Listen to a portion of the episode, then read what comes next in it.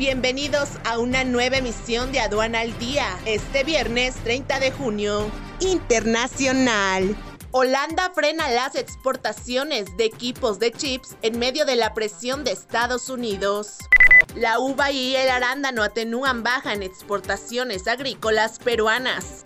El aceite español lidera a los Estados Unidos y supera en ventas al italiano por primera vez.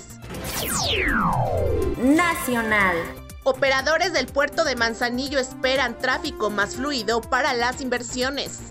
La Comisión Reguladora de Energía otorgó por primera vez en los últimos tres años un permiso de comercialización de combustibles y fue para el Aeropuerto Internacional Felipe Ángeles.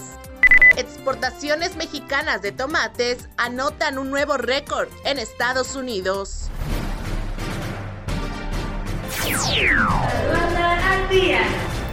Es un servicio noticioso de la revista Estrategia Aduanera. EA Radio, la radio aduanera.